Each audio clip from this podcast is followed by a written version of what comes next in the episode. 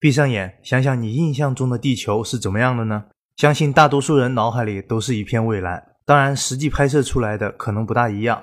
NASA 本月初从太空中捕捉了一张地球的最新照片。这张照片通过深空气候观测台卫星上的地球多色成像相机拍摄，一眼看过去，整个地球像是蒙上了一层雾霾。NASA 解释，这是由于太阳光被地球大气分子所散射，最终从太空里看，地球就呈现出这种特殊的灰蓝色。这和日本卫星在去年展示出来的地球基本相似。NASA 还表示，这是第一张展现出地球朝向太阳一面的全景照片。说到地球，苹苹果在 Apple Watch 上就加入了一个包含地球全景的天文表盘。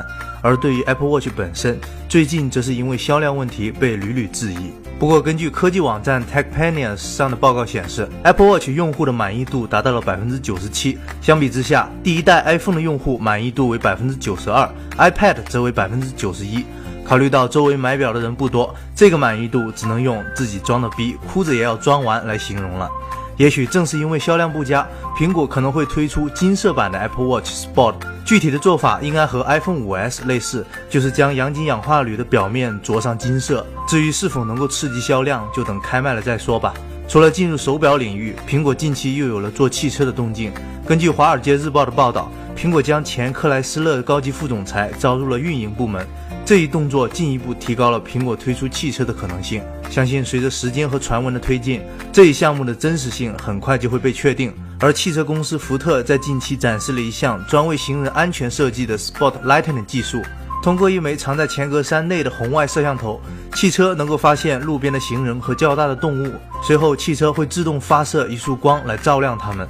同时，车里面的中控屏幕也会显示出路边的人和动物的影像，并用黄色的方框来加以显示，以便驾驶员能够清楚地看到路况。这类技术能否成为汽车的标配是非常值得期待的。至少在夜里，马路杀手出现的概率会少很多。最后来看看新品的消息，摩托罗拉今天凌晨悄然更新了旗下的蓝牙耳机产品 Moto Hink。新款 Hink 在外观上和上一代的产品基本一致，不过它的续航能力有了不小的提升，通话时间从十小时提升到了十七个小时，并且加入了摩托罗拉独有的丽音技术。目前这款产品已经在百思买上架，售价为一百三十美元。上一代没剁的朋友可以静候新款在国内的上市。而华为今天则是在国内推出了荣耀系列的新机四 A，它的售价为五百九十九元起。从配置上看，两 GB 内存和全网通是它的卖点。不过骁龙二幺零 SOC 说明，华为应该是不小心把手表上的处理器拿来做手机了。